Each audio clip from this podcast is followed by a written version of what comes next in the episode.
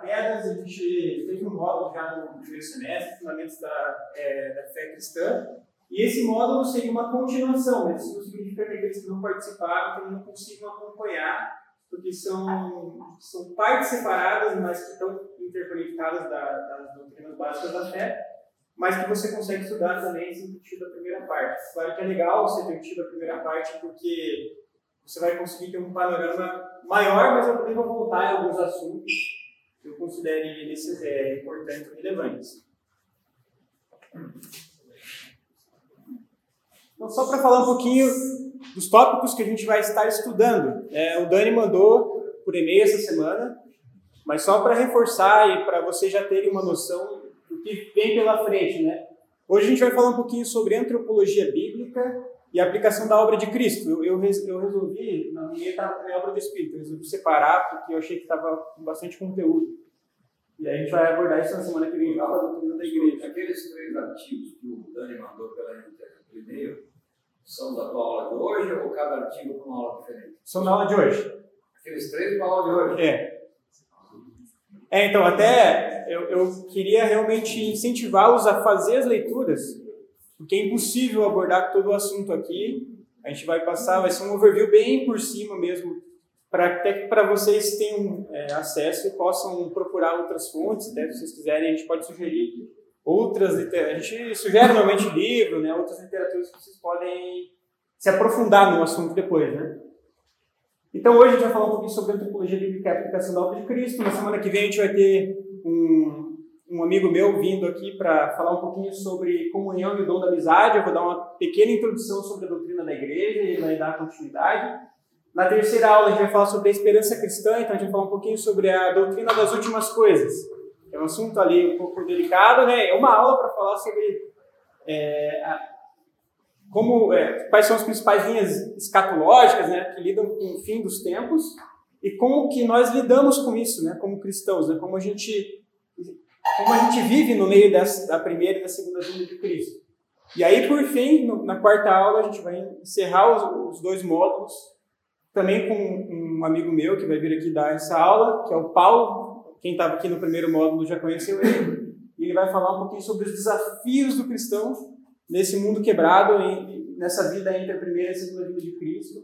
E o que a gente vai fazer com tudo isso agora, né? Tudo isso que a gente estudou. Então, dito isso, eu queria começar com uma reflexão. É, eu trouxe umas folhas aqui. Vamos dividir em grupos de quatro, talvez? Quatro, mais ou menos. Junta com as pessoas que eu. Eu tenho canetas aqui. Eu trouxe canetas. Sim.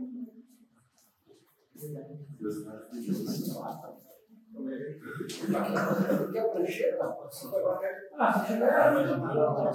só usa só isso.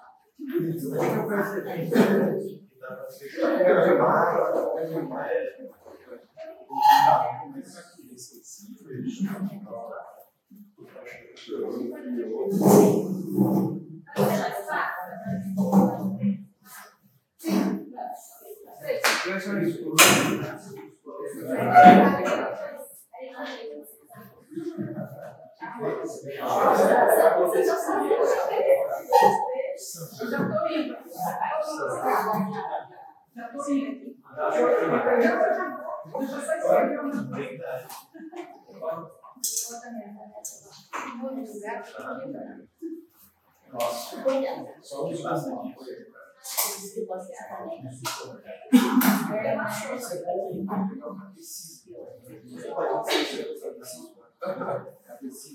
Então, qual que é a ideia, gente? Em cerca aí de 10 minutinhos, eu queria que vocês refletissem sobre essas perguntas. Qual que é a visão de vocês é, do que a Bíblia diz sobre o homem? Né? O que é o homem conforme a Bíblia? E qual que é a função da igreja? Isso vai ser o assunto da primeira e da segunda aula. E quais seriam as principais dúvidas que vocês têm? Tente ali listar o consenso entre o grupo os três pontos do que seria o homem de acordo com a Bíblia, quais são as principais, três principais características e as três principais características da função da igreja, qual é o propósito da igreja, que existe igreja, e conforme a sua caminhada cristã, a sua reflexão sobre a escritura, e quais são as suas principais dúvidas, que a gente vai tentar endereçar, endereçar ao longo do módulo.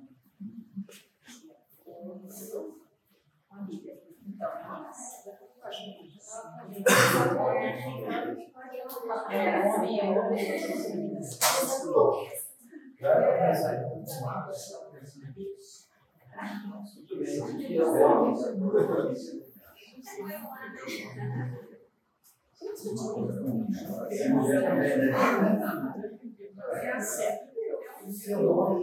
Homem não mulher, tá? Homem é mulher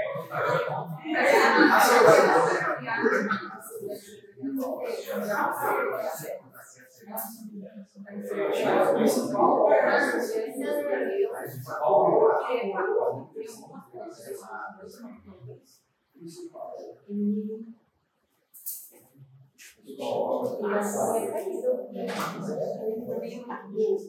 principal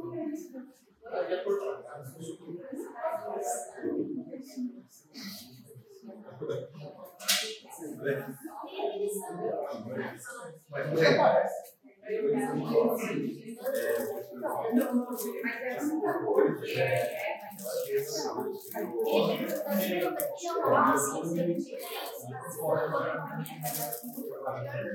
não a parte, né? Tá? Você, que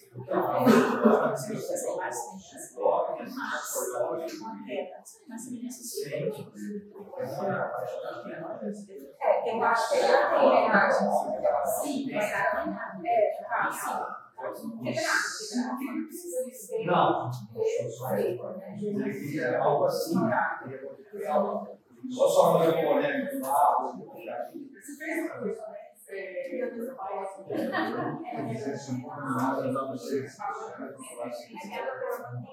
Para poder se relacionar com as pessoas, é um processo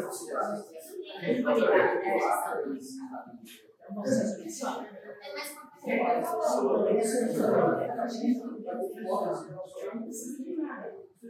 Então, precisa ser uma mulher. Nós colocamos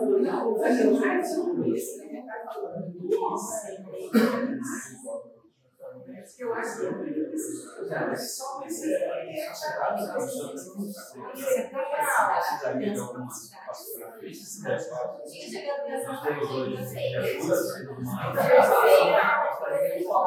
Thank you sociais ou totalmente. Né? Mas isso é você da é. você, é questão do. Será que se Deus, quando viu a pessoa, não viu a possibilidade de verificar a questão não, sim, mas... É... Anômala.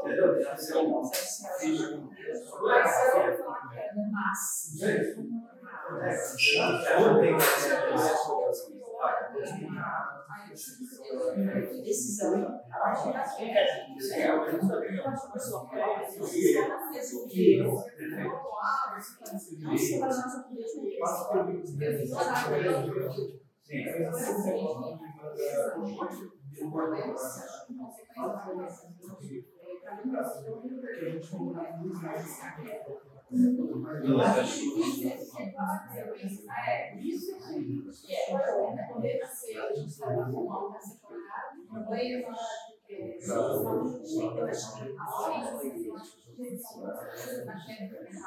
com a decisão dele, mas a opção que Deus deu, a opção que é deu.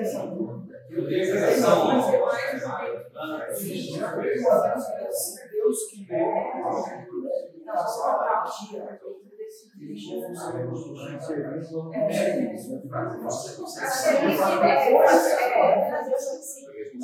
Depois ele falou que que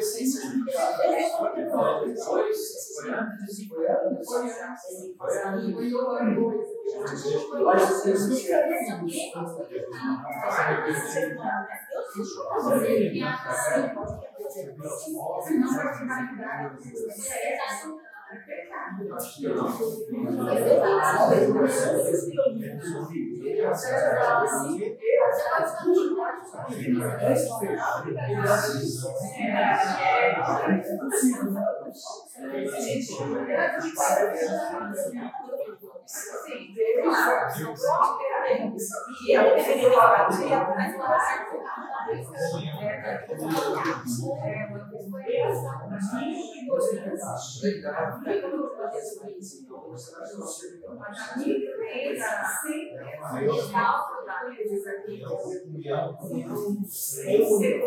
falar, E outra coisa, você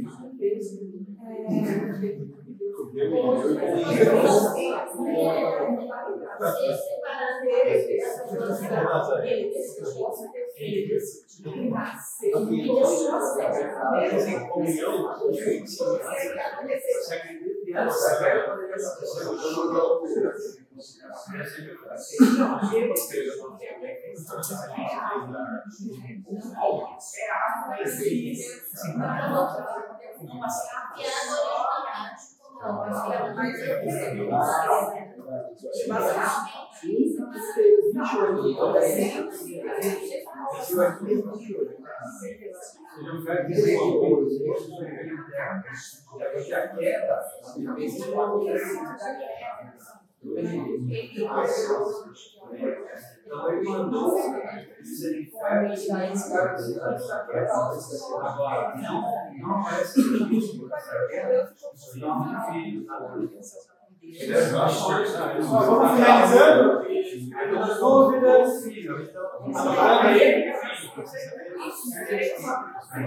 Mais dois minutinhos. Eu acho que. Perfeito para mim, mas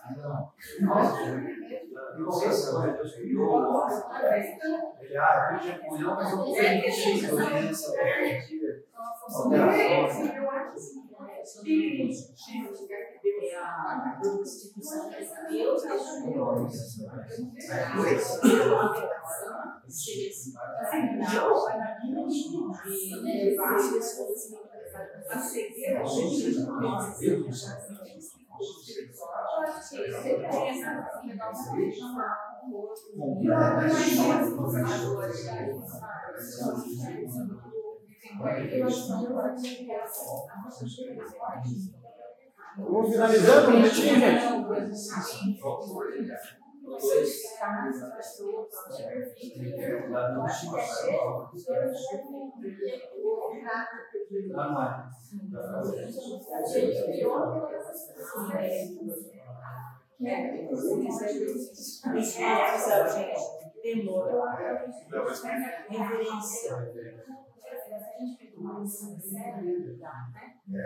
Mas eu acho que a gente sabe que Eu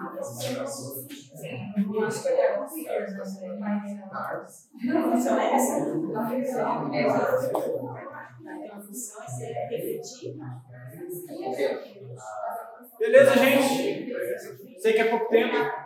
A gente vai continuar a discussão das aulas. Quem ainda não escreveu, pode escrever depois. Não vou levar essas folhas. E vou levar também as dúvidas que vocês tiverem. Para a gente tentar responder isso na próxima aula. Se surgir mais alguma dúvida ao longo da aula, vocês podem anotar nessa folha também. A não ser que seja alguma coisa que você acha que você não pode sair daqui sem saber. Então, gente, até para a gente não. É, para a gente conseguir cobrir todo o material, todo o assunto, né? Que é bastante complexo. Nosso escritor aqui, bicho. É, então, só pra, a ideia da discussão justamente é a gente ter uma noção da, da complexidade do assunto. Né? A gente, quando a gente fala sobre o hobby, eu acho que a primeira coisa que nós devemos ter em consideração é que é um assunto complexo. O ser humano é um ser complexo. Imagina quando fala da mulher. O homem, quando eu falo, o homem e a mulher, gênero humano. Mas enfim, a gente vai refletir um pouquinho sobre o que a Escritura fala e sobre o que a teologia tem entendido ao longo dos séculos sobre o que é o homem.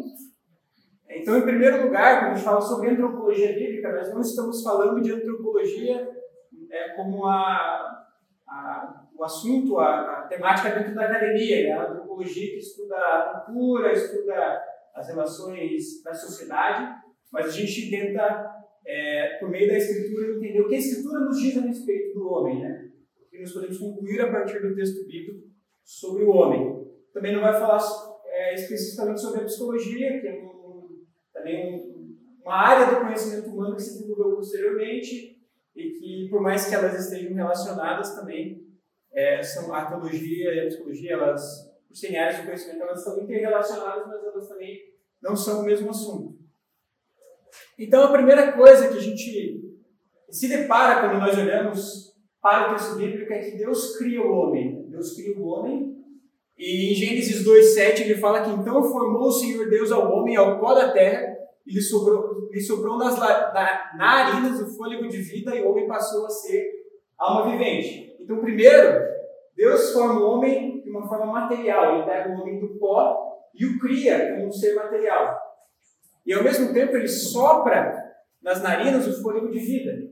Então, é, e fala que o homem passou a ser alma vivente. E isso aponta para uma característica imaterial, o fôlego de vida como um sopro, como algo que não é matéria.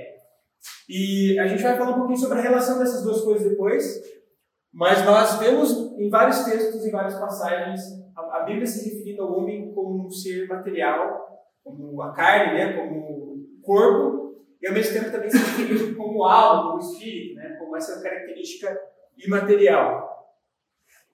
E um ponto que é, é muito relevante para a gente entender o que é o homem, de acordo com a Escritura, é a ideia de imagem de Deus. Eu vi a imagem e semelhança, né? Eu vi que as pessoas estavam, alguns grupos estavam falando sobre isso.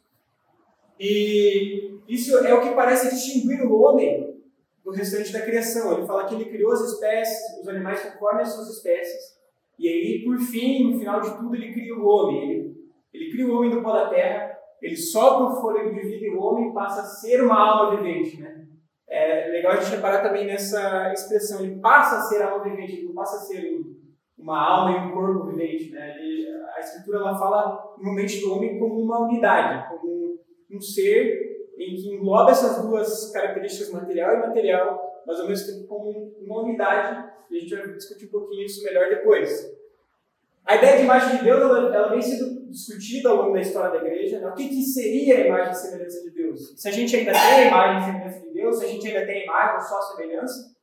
No início da igreja, lá nos primeiros séculos, é, alguns é, teólogos entenderam a imagem e semelhança como coisas diferentes. Né? E por ter, pelo uso dos dois termos, imagem é, seria referente à, à forma física do homem e a semelhança seria a forma espiritual, a nossa semelhança em termos de atributos a Deus, né? a justiça, a bondade, a forma como nós somos criados é, no jardim. E que isso teria sido perdido com a queda, ou parte disso teria sido perdido com a queda. Mas essa visão ela se enfraqueceu até, não era predominante, e ela hoje não é uma visão muito, muito comum. Normalmente a gente enxerga imagem e semelhança como sinônimos, e vários textos bíblicos vão usar os termos é, a imagem ou a semelhança com a mesma função, né? com a ideia de que nós somos imagem ou somos semelhança, é a mesma coisa. Né? Jesus, até em João 10, cita aquele texto bíblico do Velho Testamento, dizendo assim: somos deuses. Lembra desse texto? Ele fala que somos deuses em minúsculo, né? Talvez isso esteja relacionado à semelhança. Sim. A teologia tem, tem usado até um termo para se referir a isso, né, análogo, analogia, né? o, ser, o ser humano como ser análogo. Ou seja, ele é criado como um reflexo de Deus, como uma imagem de Deus. E a gente vai falar um pouquinho sobre o efeito da queda nessa imagem. Ou seja, até que, até que ponto a gente pode entender isso é um pouco difícil de saber, né? Porque é, nós não conhecemos Deus em toda a sua profundidade, nós não conhecemos a Deus. É, nós conhecemos o Deus revelado por meio de Cristo, por meio das Escrituras, mas e nós conhecemos a nós por meio da a Escritura revela por meio, por meio do nosso estudo. Mas é, o assunto é, é bastante complexo. E a gente vai tentar só realmente ver aquilo que a Escritura nos, nos, nos expõe, nos, nos, deixa claro. Então, a imagem de Deus ela, é, ela tem sido entendida primariamente ao longo da história, não como uma forma física do ser humano, ou seja, nós não somos, nós temos o mesmo corpo que Deus tem. Né? Até mesmo porque a Escritura fala de Deus, a gente falou sobre atributos de Deus, né? Deus como espírito, né? Deus como com várias outras características que não pertencem ao ser humano. A gente falou até sobre atributos comunicáveis e não comunicáveis, ou seja, atributos que o ser humano tem de forma análoga, por exemplo, o amor, mas que não é realmente da mesma forma como Deus ama, e outros atributos é, que pertencem somente a Deus, né? Exemplo, a sua imutabilidade. Então, normalmente, quando a gente fala sobre imagem e semelhança de Deus, nós estamos falando sobre características é, compa é, não compartilhadas no sentido de que nós temos da mesma forma, da mesma magnitude que Deus, mas que refletem a Deus. Por exemplo, o amor, a justiça, a bondade é, e, a, e a eternidade. Características que pertenciam originalmente ao homem, mas que foram distorcidas por meio da queda. Alguém tem alguma dúvida? Nós temos uma dúvida, no nosso grupo surgiu uma questão interessante sobre essa criatura chamada homem, mulher, que antes da queda Deus fez de maneira perfeita. E nós então falamos, por exemplo, de filhos que nascem com dificuldades, com o cérebro ou com problemas de saúde e tal. E aí, óbvio, existe a postura que eu me harmonizo, que é de que o, os problemas que nós temos hoje na sociedade são, são consequências do pecado. Mas surgiu aqui a questão, mas será que antes da queda, antes do pecado, Deus não, não criou um ser humano que poderia se reproduzir e encontrar, sei lá, cromossomos que não. Né? Madalena. Será tudo perfeito? Eu que me levantei. Porque para mim, perfeição, né, quando ele fala imagem e semelhança, é a alma. O corpo, gente, na minha opinião. Mas esse problema acontece no corpo, não, não. Você falou de cromossomos. É, no corpo. Mas perfeição, na minha opinião, de Deus e semelhança, é questão de alma. Não, acho que nós temos um corpo novo. Não, isso não. Ok, a gente vai falar um pouquinho sobre essa relação. Mas é, a, gente vai, a gente vai responder isso de alguma forma, mas só para a gente é, se situar. O que, que tem sido, é, tem sido a, a, conclusão ao longo da, da história da igreja, né, na teologia, a respeito dessas, dessas uh, dificuldades físicas, doenças, é, a, o fato do homem realmente estar é, morrendo né, ao longo dos anos, é, essa característica de degeneração no sentido físico né, do homem, o homem tem que cuidar do corpo, o homem se. Uma parte disso eu acredito que, que realmente existia. A gente tinha que se alimentar, a gente, existia a característica física já antes da queda. Mas a parte da a corrupção do homem e da natureza acontece no momento da queda. Paulo vai falar que a natureza mesmo, a própria natureza, geme, né? É na expectativa da revelação do Filho de Deus. Então, nós é, temos várias passagens né, que vão apontar para essa característica. Por exemplo, Paulo, né, que vai dar aquela ideia de que a morte ela entra no mundo do pecado. Né? Então, que antes não existiria a morte. Né? Esse é um assunto controverso, não é unânime, mas uma grande parte né, dos teólogos entende que a morte não entraria no mundo né, se não fosse por da queda. Ou seja, a própria eternidade, a, no sentido de que o homem não morreria, fa, fa, faria parte dessa da característica da, da, imagem de Deus, como a, a, imagem de Deus antes da queda, a imagem de Deus não corrompida, né, não é, é, destruída ou, denigrida por causa da, da queda, do pecado. A questão da árvore da vida, que Deus resolve expulsar o homem para que ele não comesse a árvore da vida, ele quer ser eternamente desse jeito corrompido, né? Então, ele tirou dessa possibilidade. Se ele comesse, ele não tem mais morrer, né? Ficava corrompido eternamente. É, tem várias, é, vários pontos né, que a gente pode, a gente tenta conectar né, por inferência, porque como são, eles aparecem em alguns pontos da Bíblia, né? A árvore da vida, vai aparecer depois em Apocalipse, né?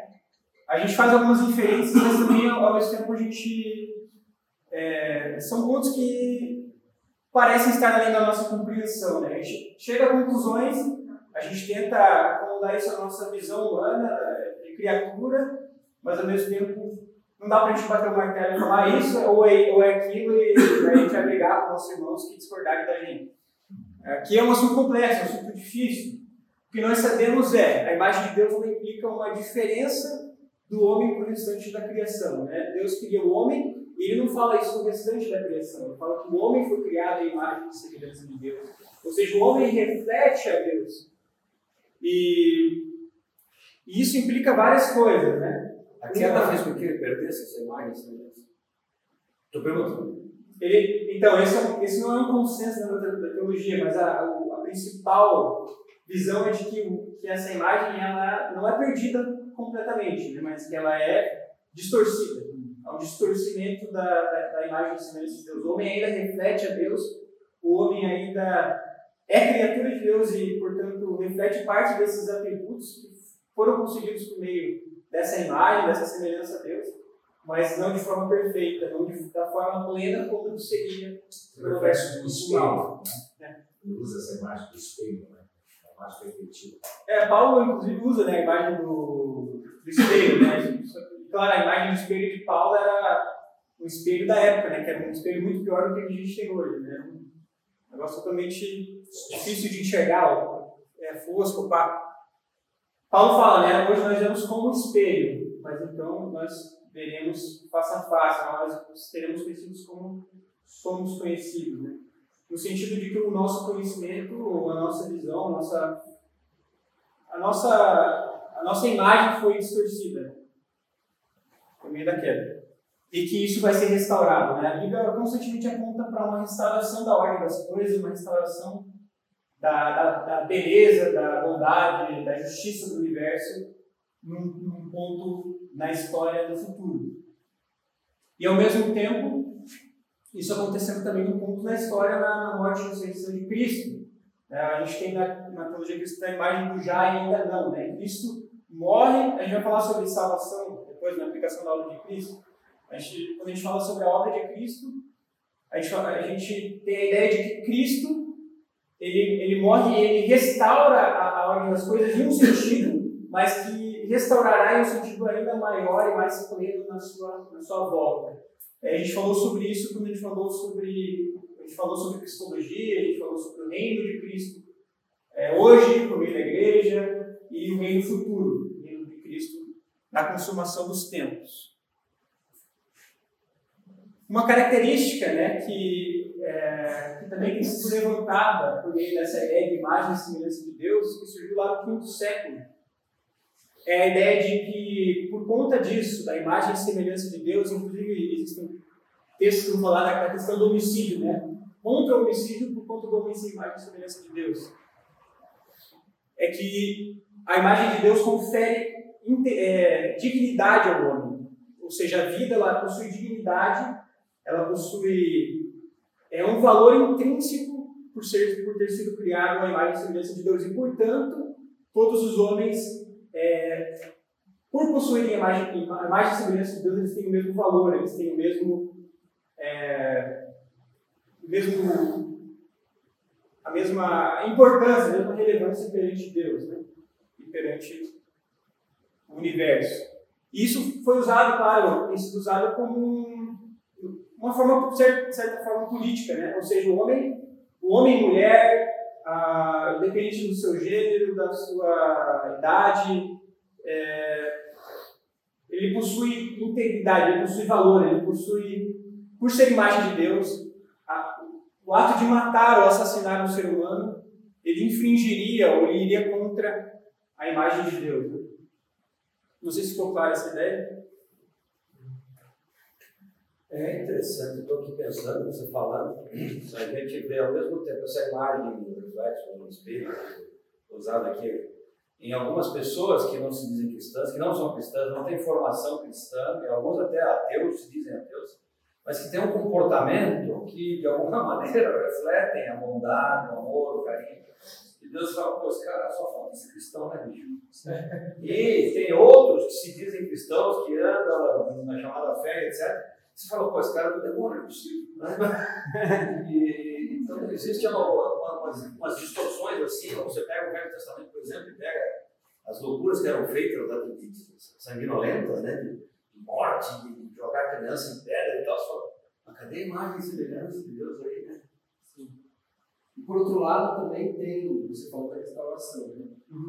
Então, tem uma coisa interessante, se o homem é a imagem assim, de todo o indivíduo humano, homem ou mulher, é imagem e semelhança de Deus, também tem a questão de que haverá é, uma separação, né, um juízo que vai separar aqueles que vão ser, sofrer eternamente daqueles que vão estar com Deus eternamente. Né? A Bíblia deixa claro isso. E como que a imagem semelhante de Deus vai vivendo uma condenação eterna, por exemplo? Esse eu acho que tem uma. Assim, não só eu, mas assim, muita gente não consegue entender, né? mas é uma verdade isso que a Bíblia coloca. Mas Deus criou aqueles que serão condenados. Né? Essa é uma verdade. Isso é um, é um conflito que a gente, por enquanto, não consegue entender. Não sei o que você poderia dizer sobre isso. Ah, não, são, são assuntos difíceis. Acho que a gente pode deixar até para a aula para não se delongar muito, deixar para a terceira aula, que é sobre escatologia, mas realmente eu acho que é um ponto que a gente, a questão do mal, né, por que, que os homens, alguns homens são mais maus do que outros, né, são assuntos difíceis a gente entender. O que a gente fala, o que a gente sabe, né, que a Bíblia nos aponta é que o homem que está unido a Cristo ele deve refletir isso. Né? A gente vai falar sobre isso daqui a pouco. O homem unido a Cristo ele deve refletir a bondade de Deus e a gente vai falar também sobre essa característica de algumas pessoas que são é, boas, apesar de não serem cristãs. Mas realmente a questão da eternidade, juízo eterno, essas questões são, são difíceis de lidar, porque envolvem um caráter emocional, né? pessoas que são próximas a nós, que não são cristãs, e que, portanto, de acordo com a, Escritura, elas passam a eternidade sem Deus. Né?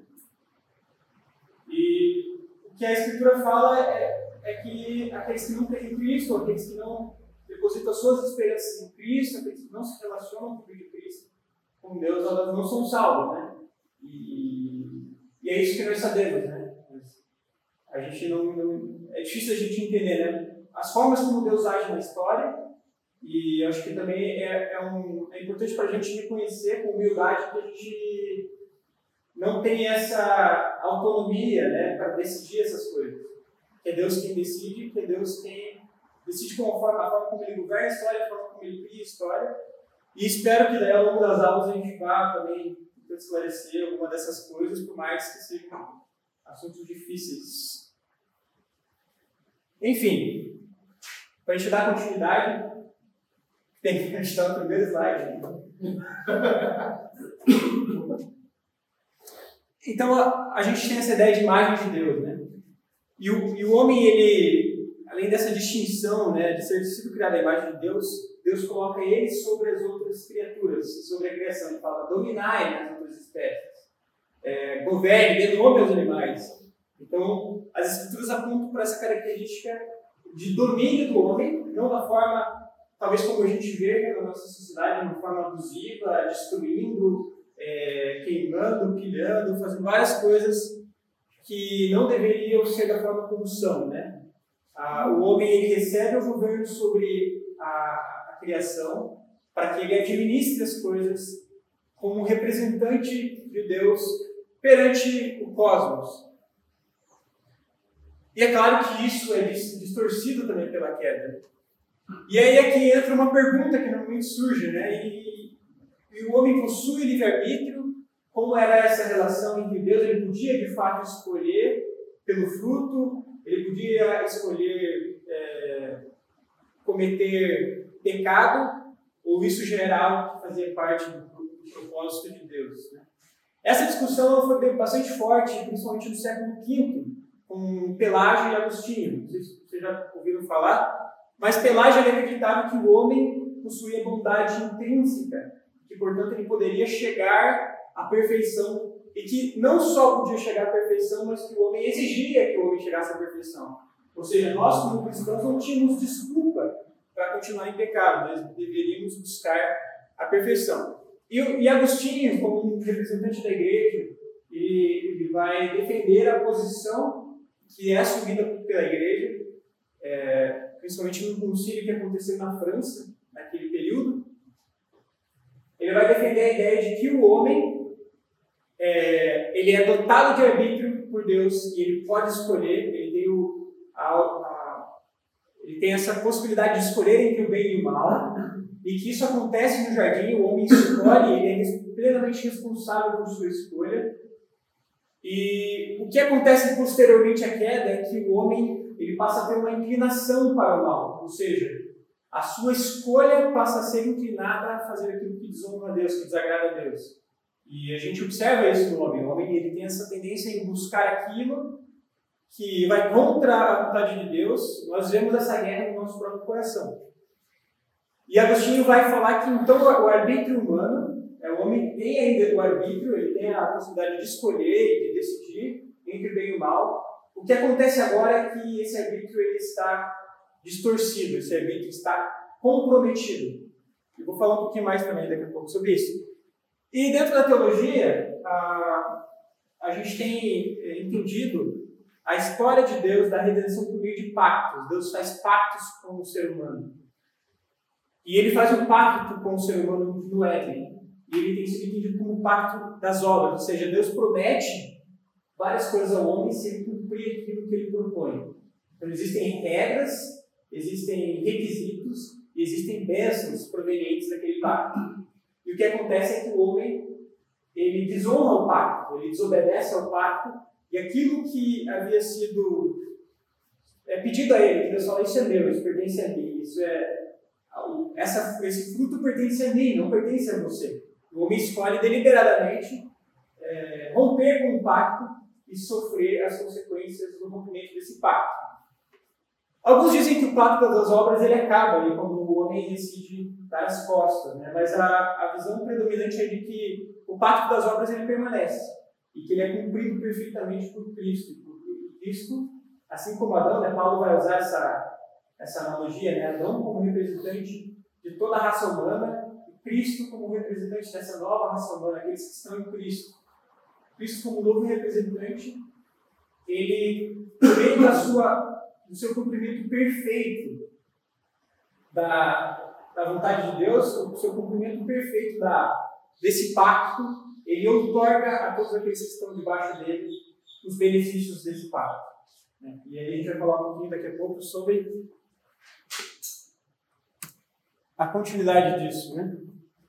E o que, que acontece depois da queda? Então a gente já falou um pouquinho sobre essas características, a, a descaracterização da imagem de Deus, a imagem de Deus é distorcida, o homem não reflete mais perfeitamente a Deus, não reflete mais da forma como ele foi originalmente criado, ele não domina mais a criação da forma como ele deveria, o homem passa a colher as consequências da queda, tanto no seu corpo, é, ele ele começa um processo de deterioração que leva à morte, não só sua como da criação. A criação Gênesis sofre por conta disso. A, a Gênesis usa aquela figura de que a terra ela não produz mais da forma como ela produzia antes, Adão ele deveria, ele sofreria para tirar o fruto da terra. A mulher sofreria na sua função de é, gerar filhos, né? Ela, ela teria dores de parto. Então há várias imagens que vão apontando para consequências da queda e que mostram que antes da queda essas coisas não existiam.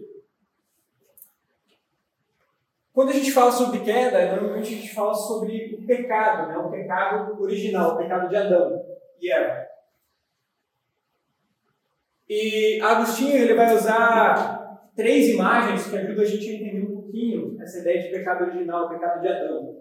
E é o pecado é, que abrange a toda a humanidade. Adão como representante, né? eu falei da figura de Paulo, Paulo fala de Adão como representante de toda a humanidade.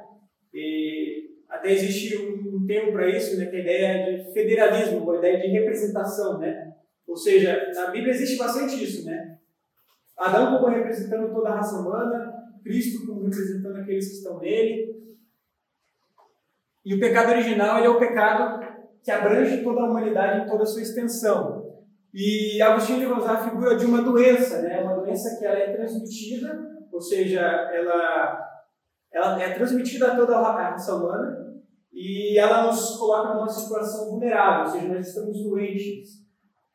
o pecado nos afetou de forma é, física, espiritual, em todos os sentidos. Nós estamos, nós precisamos de um remédio, nós precisamos de um médico. Né? E ele vai usar a figura de Cristo como médico. Né? E fala também da ideia de força. Nós estamos cativos, ou seja, nós estamos presos ao pecado. Enquanto, é, enquanto homens, enquanto ainda essa estrutura que Deus cria, a criação toda não é restaurada, enquanto ainda não estamos em Cristo, nós estamos cativos à força do pecado.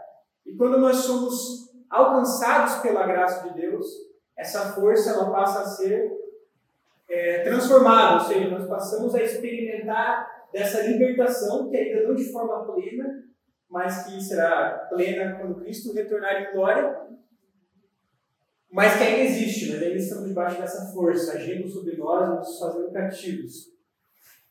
Paulo vai usar bastante essa ideia de que nós somos libertados dessa escravidão. Nós não estamos mais debaixo da escravidão do pecado, mas que a gente ainda esteja debaixo da influência dele. E a ideia de culpa, ou seja, a ideia de justiça mesmo, de que por conta do pecado nós somos condenados, nós, somos, nós estamos debaixo de condenação, porque nós desobedecemos os mandamentos, a, a lei eterna de Deus, né? não só na forma de ordenanças, mas nós decidimos fazer aquilo que desagrada a Deus e que vai contra o propósito original dele. Então essas três imagens elas nos ajudam a entender um pouquinho da abrangência, né? O pecado como algo que abrange não só não só nos faz culpados, mas que nos afeta de vários outros sentidos.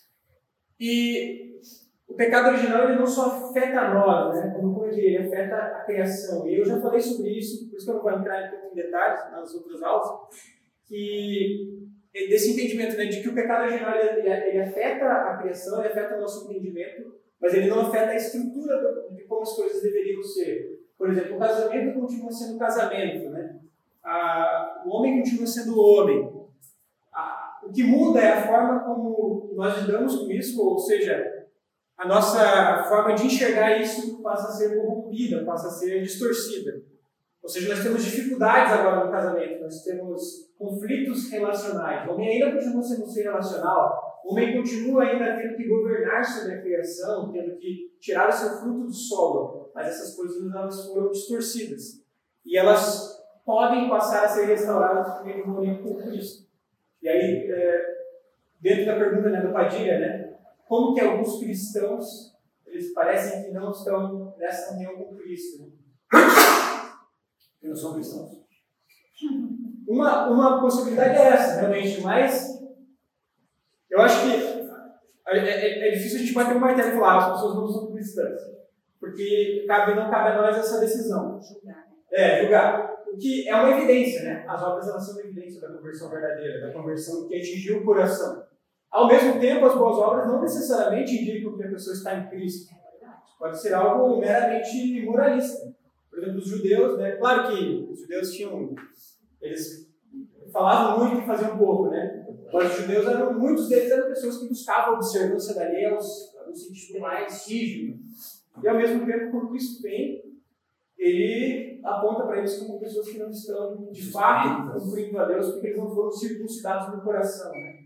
A ideia de, de a Bíblia ela aponta para uma característica interior, né? Então, algo mais profundo, algo que atinge a raiz do ser humano, né? Ou seja, quando você faz aquilo por meramente fazer, isso não significa nada. Quando você vem à igreja porque, ah, eu venho porque eu tenho que cumprir uma tabela. Isso, para você, não é benéfico, né? Quando você vem com o entendimento, eu preciso estar aqui no corpo de Cristo, é, eu preciso quando você faz as coisas com mais entendimento, as coisas fazem mais sentido e você pode desfrutar da, da, da, da maneira mais correta, mais apropriada daquilo. Da, mais da forma como Deus propôs que elas fossem.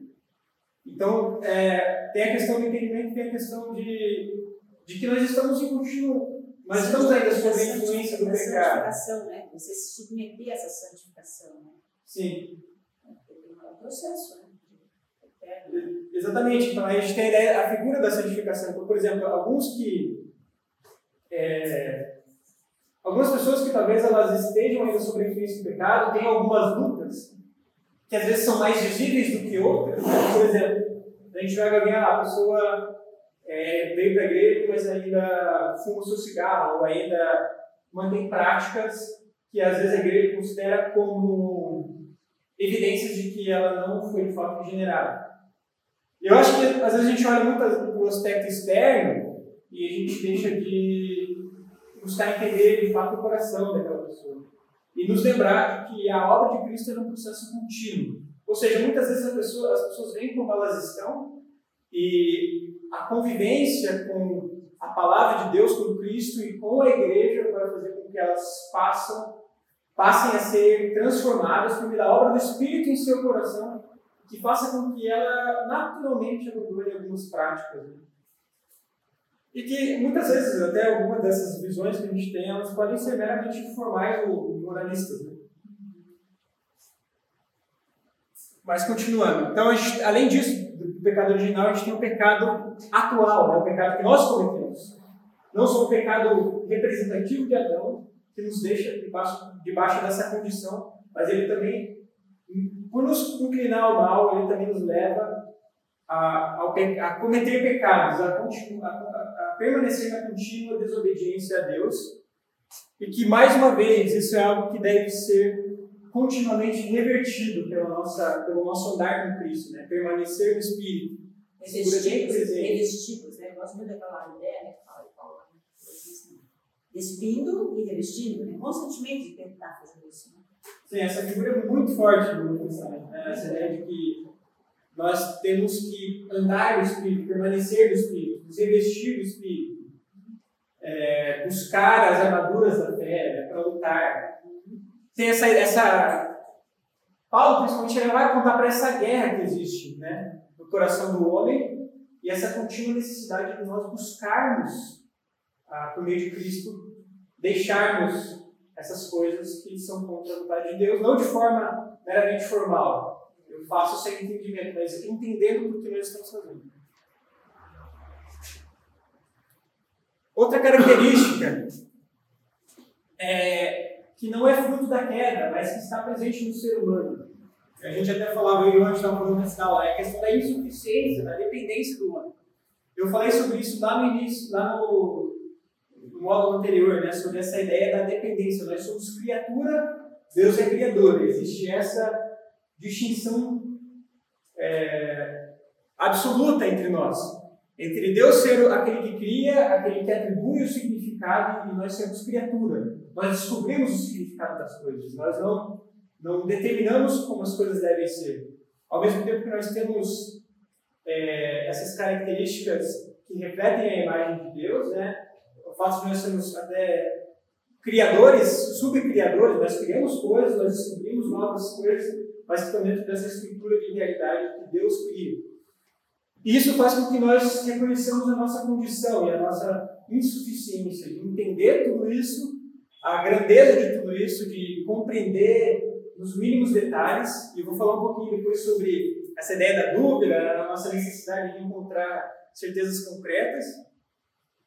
E ela não é fruto da queda. Nós, já como Adão e Eva, nós já éramos criaturas. Adão e Eva já eram criaturas. Eles precisavam, é, talvez de forma muito mais direta, muito mais intuitiva do que é, nós conseguimos, né? adquirir esse conhecimento, mas eles ainda precisavam buscar o conhecimento das coisas que Deus havia feito e se relacionar com Deus para que pudessem conhecê-lo. Deus se revelava. Cuidado para não pensar, hein? Ah, Deus se revelava por, por meio da sua presença no jardim, por meio da criação já a Adão e Eva, e isso não cessou. Né? Deus ainda continua se revelando por meio das coisas criadas e por meio da sua revelação específica. Mas, mais uma vez, o efeito da queda aqui, a nossa, a nossa apreensão da realidade, não só de forma racional, mas também de forma experiencial, de forma sensitiva, de todas as formas possíveis, ela foi distorcida por meio da queda. Ou seja, nós não conseguimos mais aprender da forma como originalmente fomos projetados para aprender a realidade. Por isso que nós Precisamos de referências, precisamos de um referencial. É por isso que eu falei bastante quando a gente falou sobre revelação, sobre a nossa necessidade da referência, né? De nós voltarmos à referência em Deus, ou aquilo que Ele revela de forma proposicional, de forma direta, né? por meio da Escritura, por meio da obra da pessoa de Cristo.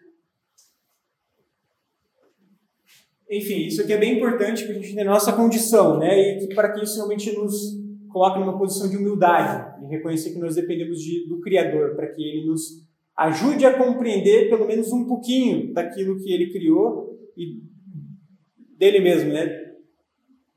Quem Deus é. Por isso que é importante, fundamental, né, a, o papel da, da meditação na palavra, da oração na vida cristã, né, para buscar realmente em Deus a compreensão. Uma questão aqui no nosso grupo sobre a criação, que é, estávamos falando dessa possibilidade de crianças nascerem com um distúrbio, algum problema, etc., antes da queda, né? E a questão que foi levantada é: será que o Adão e Eva tiveram filhos antes da queda? Que eles foram casados e viviam como um casal. Está lá, né? E o texto também diz que é, multipliquei, porque sejam férteis e multipliquem-se, né? Portanto, Deus, antes da queda, ele falou: olha, façam filhos aí. Agora, se nasceu algum, não tem registro para ninguém. Né? No 7, no 8, no 9. É, então essa é uma questão que ela é discutida, mas que ela é, certa forma, especulativa, né? Alguns vão falar que sim, que, que não teve, por isso que até quando cair, ele já existe um ah, existe já casamento depois da queda. Então implica que já existia outra, já existia mais descendência, né? por mais que fale-se sobre algumas pessoas específicas. Agora não é nada conclusivo, né? Até é uma questão que é muito discutida até por, por conta da descoberta da, da ciência, pessoas tentando conciliar né, ciência e religião, buscando um contato entre elas, buscam compreender como de fato, de fato isso aconteceu, mas isso não está no registro bíblico. Então, aqui a gente de fato vai se restringir aquilo que está na Bíblia. Tá na. A gente pode conversar, e realmente daria até para fazer um módulo sobre isso, né, sobre relação à questão das origens, né? Quais são as principais visões do meio cristão, quais são os, fundamentos, são até uma ideia daria para trazer. Mas que é um assunto extremamente complexo, um difícil, né? E a gente tem a ciência afirmando uma coisa, o gerente afirma outra, alguns batem o pé falam uma coisa, outros batem o pé falam outra, tem cristãos que acreditam no evolucionismo teísta, outros falam que não, tem que ser criacionista. Então, isso é, é, é um conflito realmente dentro do Evolucionismo teísta. É, Existe, é, e não é, não é fraco dentro do meio cristão, não. É, existem várias pessoas. Mas essa é uma questão que a gente pode até conversar em outra oportunidade. Mas vamos dar continuidade. Então, como eu comentei, né, existiu essa, essa discussão entre Agostinho e Pelágio. As ideias de Pelágio, de Pelágio são abandonadas, né, elas caem ali com Pelágio. Elas voltam, claro, em outros momentos da história, mas não com tanta força como naquele período. E como eu comentei, aquela necessidade dos concílios, né, de buscar unidade. É, e essa, isso acontece bastante ali no início da igreja, né? buscar unidade é, doutrinária, não só no sentido de uh, todos têm que acreditar na mesma coisa, mas em que nós temos unidade como corpo de Cristo, que a gente tem realmente isso aqui é o que significa ser cristão, né? Nós concordamos nesses pontos. Então a igreja se reunia e discutia as questões, chegava no consenso. E essas, essas decisões elas foram aceitas ao longo de toda a história da igreja, da tradição cristã. Então essa, esse foi um dos assuntos que foi bastante discutido nesse período, a ideia de, do livre-arbítrio a, a questão de, da soberania, como a soberania de Deus se relaciona com a liberdade humana. Esse é um assunto até que a gente vê bastante hoje em dia, né, sendo discutido. O meu ponto de vista é, realmente é um assunto muito complexo, é um assunto que, é, que é, não, eu acho que a gente não precisa necessariamente conciliá-los entender exatamente onde os pontos se interseccionam, né? onde, eles se, onde eles se cruzam. Até tem sido usada a figura de um trem, né, que a responsabilidade humana sobre de Deus, elas, elas caminham como o trilho do trem, né, que, que seguem até, até o horizonte de forma paralela. É, enfim, essa é a ideia, mas realmente é um assunto bastante complexo. A gente sabe, por meio da Bíblia, que Deus é soberano e que, Deus, que o homem é responsável por suas ações. E, e aqui que, que daí entra toda aquela questão que eu discuti sobre o livre-arbítrio, sobre a, essa visão de que o arbítrio ele foi corrompido e que ele está cativo.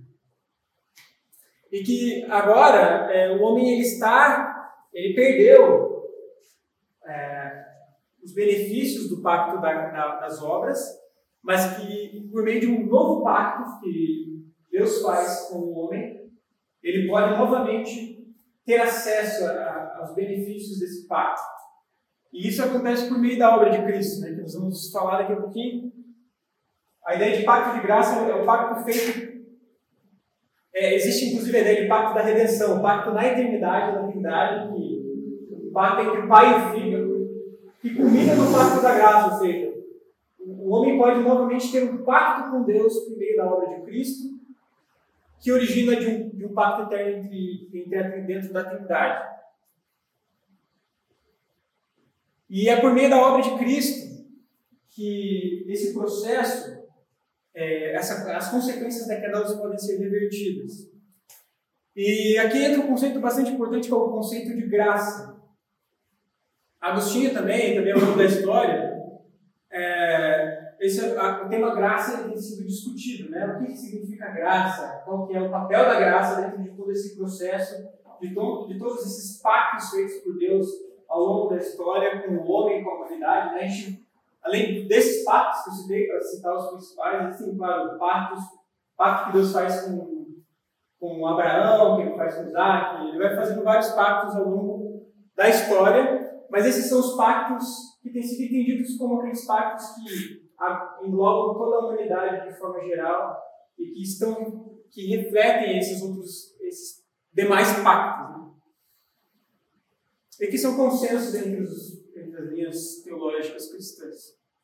A, a graça, é, Agostinho vai falar sobre a graça preveniente, a graça que antecede a conversão, ou seja, Deus, por meio de sua graça, permite que o homem, é, por meio da, da ação direta de Deus no homem, ele possa crer em Cristo, ou seja, ele no seu estado, homem no seu estado morto, em seus delitos e pecados, aquela figura que Paulo usa, ele pode, por meio da graça, da ação da graça de Deus em seu coração, crer no Senhor Jesus e, e ser salvo. Nós temos aí a graça operativa, a graça que opera diretamente no coração. No momento que o homem é, ele toma a decisão, a graça passa a operar no coração do homem na, de forma efetiva, no sentido de que agora ele pode é, ser unido com Cristo por meio dessa operação ativa, né, dessa, dessa graça de Deus no seu coração. E a partir desse momento existe a graça cooperativa, ou seja, a graça que passa a cooperar no homem, no sentido de que agora ele passa a ser santificado, ele passa a ser transformado, para que ele possa novamente alcançar aquele estado original antes da queda. E aí a gente tem a graça comum, que é um conceito posterior, que é desenvolvido, que vai tocar um pouco na pergunta do Padilha, que é a ideia da graça que se estende a toda a humanidade, independente daqueles seres, das pessoas que são salvas ou não. Né? E aí alguns textos falam sobre isso, por exemplo, manda chuva. Vai falar sobre, é, que fala que o sol nasce para justos e injustos, Deus manda chuva. Deus, na sua providência, ele, ele, não, ele não permitiu que o mundo seja destruído pelo homem de, de forma completa. Então, tem sido entendido principalmente nessa visão providencial de Deus em conservar a humanidade, independente é, desses efeitos da queda, por meio de sua graça, de sua misericórdia, que permite que o homem ainda faça coisas boas mesmo com essa inclinação completa que ele tem para o mal. E aqui entra toda aquela questão, né? Por exemplo, como a gente entende, né? Descobertas feitas pelo homem que não é cristão dentro da academia e que traz benefícios inigualáveis, né? inestimáveis para o ser humano. Por exemplo, a descoberta de, medicamentos, a descoberta de técnicas. Oi? Penicilina penicilina, descobertas de novos tratamentos, de novas tecnologias que trazem conforto para o ser humano, que atacam até problemas que são consequências da queda, o mal né, que existe no mundo. E isso tem sido entendido à luz dessa graça comum, né? essa providência, essa, essa possibilidade que Deus dá ao ser humano de, mesmo depois da queda, ainda fazer coisas que, que, é, que sejam boas aos nossos olhos. Né? E em outro sentido, né, ainda permanece o entendimento de que mesmo com essa graça, mesmo com essa possibilidade de fazer coisas boas, ainda por não partir da, da de boas intenções, de um coração é, desejoso por agradar a Deus, mesmo que sejam boas aos nossos olhos, elas ainda não são é, obras boas ou obras aceitáveis perante Deus. Né? E a Bíblia ela usa bastante essa ideia do coração, né? Por exemplo, gente tem a ideia de carinha dela, Deus fala bastante sobre isso, né? Ele fala sobre, é, sobre a intenção. Os dois trazem algo bom, algo que eles fizeram, algo que eles produziram, né? E Deus aceita um, mas não aceita o outro, né? Então, tem sempre essa imagem de que as intenções elas estão bem relacionadas ao fato de Deus aceitar uma coisa ou não aceitar. Dúvidas aqui, gente? O assunto é bem. Cristão, é, filósofo também, Gilberto Chesterton, ele fala dessa centelha divina, né, que Deus deu, né, não. E mesmo não, tendo, não deixando a graça, ainda tem essa centelha divina que está atuando na, humanidade, né. Sim. É, é, o próprio, depois, no período da reforma, tem a ideia de Calvino, que é desenvolvido assim, o senso né a ideia de que o homem ainda tem o senso do divino né, no seu coração e que isso não só é, não só nos leva a, buscar a compreensão de Deus, mas ela ela, ela condena o homem que não, que não crê, ou seja, o homem já tem impresso no seu coração. E ele parte justamente de textos que Paulo vai falar que os gentios, os gentios como agem em conformidade com a lei, eles agem porque eles têm a lei no seu coração, né? E, enfim, Existem várias, né, várias passagens que vão apontar para isso, para essa característica de que Deus ele, ele, ele se revela por meio da criação e por meio de nós mesmos. Ou seja, o nosso coração ele aponta para esse algo que transcende né, a realidade. É, mas ao mesmo tempo que a, nós temos a graça comum, o livre-arbítrio, ela trabalha em oposição, às vezes, com a graça. Eu estou aqui pensando no, no Nietzsche, você que leu o livro do Nietzsche chorou, me parece que era filho do pastor, certo? Disse que depois fez a grande afirmação que Deus está morto.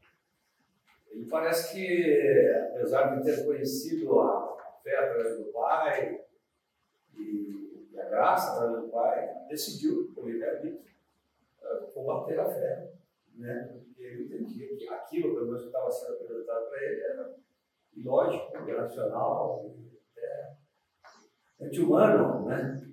Me lembro da frase que alguém escreveu na porta do banheiro lá do, na Universidade de Yale, acho. É, Deus está morto, Nietzsche. Passou um tempo, alguém escreveu lá, né? Nietzsche está morto, Deus, né? Mas é essa, essa, não sei se é confronto entre o livre-arbítrio e a graça, ela parece que às vezes gera umas distorções difíceis de entender, que para mim, por exemplo, é limite da vida, um berço cristão, filho do pastor, e esses exemplos são alguns. Não só eles, outros, né? Marx, Marx, Sim, a gente tem, é, falando, né, até porque a gente está falando sobre antropologia bíblica, né, essa ideia de que ao mesmo tempo que existe a, essa, essa visão federal, essa visão representativa na Bíblia, de que é, os representantes, eles, se eles estão em Cristo, ou se eles estavam né, em, Deus, no, Antigo Testamento, isso se estendia à sua família. Mas, ao mesmo tempo, tem essa ideia de que a decisão é individual, né? a decisão por Cristo, ela, ela é individual, é pessoal.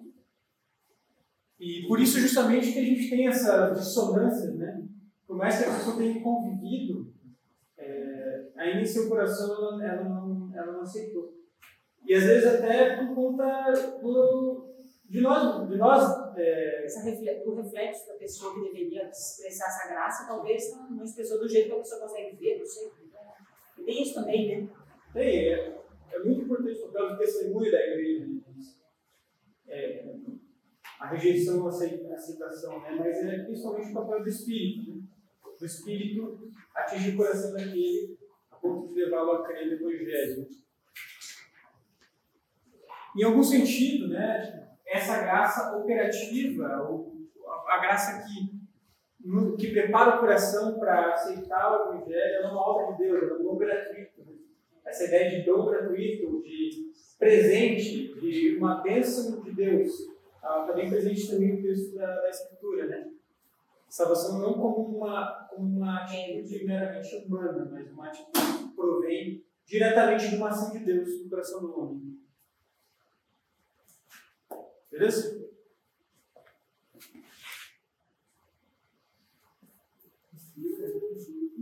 É, esse artigo primeiro aí da dicotomia ou dicotomia é bem interessante. É, pessoal, quem não leu o texto é bem interessante. A gente não tem tempo de falar sobre tudo que tem no texto, mas essa discussão é bem legal, até porque no final ele traz algumas aplicações práticas. Então, dentro dessa visão do homem que ele nos traz, existe essa discussão: o homem é alma e é, é corpo, ele é alma e espírito, e alma e corpo. Como que é essa divisão, né? É, existe principalmente três visões, né, dentro da igreja. Historicamente, é, normalmente se dividiu entre dicotomia e tricotomia. Né? A visão de que o homem é alma, espírito e corpo, ou seja, existem duas características imateriais do homem. A alma seria mais relacionada, talvez, ao aspecto da mente, do, do raciocínio, das faculdades mentais. E sentimentos também, né? Sentimentos também. E a ideia de espírito como sendo esse sopro de vida né, no ser humano. Enfim, são várias visões, né? E a ideia do corpo como realmente a carne, aquela parte material do homem. E aí nós temos a dicotomia, que é a ideia de que alma e espírito são a mesma coisa. E que o corpo seria agora a parte material. Essas visões elas são defendidas com base em vários textos bíblicos que vão apontar para essa ideia de alma e de espírito.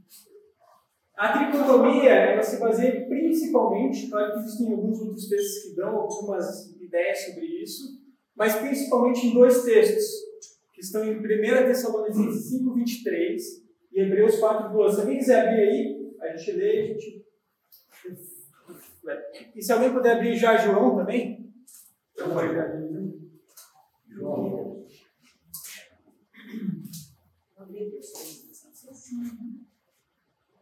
Tessalonicenses 5, 23. Que o próprio Deus da paz o santifique inteiramente. Que todo espírito, alma e o corpo de vocês sejam preservados irrepreensíveis na vida de nosso Senhor Jesus Cristo. O texto de Deus? Deus é, é viva e eficaz, mais afiada que qualquer espada dos gumes. Ela penetra até o ponto de alma e espírito juntas e medulas, e julga os pensamentos e intenções do coração. Então, a visão tricotomista, ela se baseia principalmente nesses dois textos que vão, vão dar essa ideia alma, espírito, é, coração, né? Essa, ela parece trazer três visões do ser humano. Ela corta, a palavra de Deus ela, é tão afiada que ela corta, né? A ponto de dividir o coração, a alma e o espírito. Realmente, esses, esses dois textos parecem apontar para três características né, do homem. Qual que é a, a, a ideia da, da dicotomia perante esses textos, então?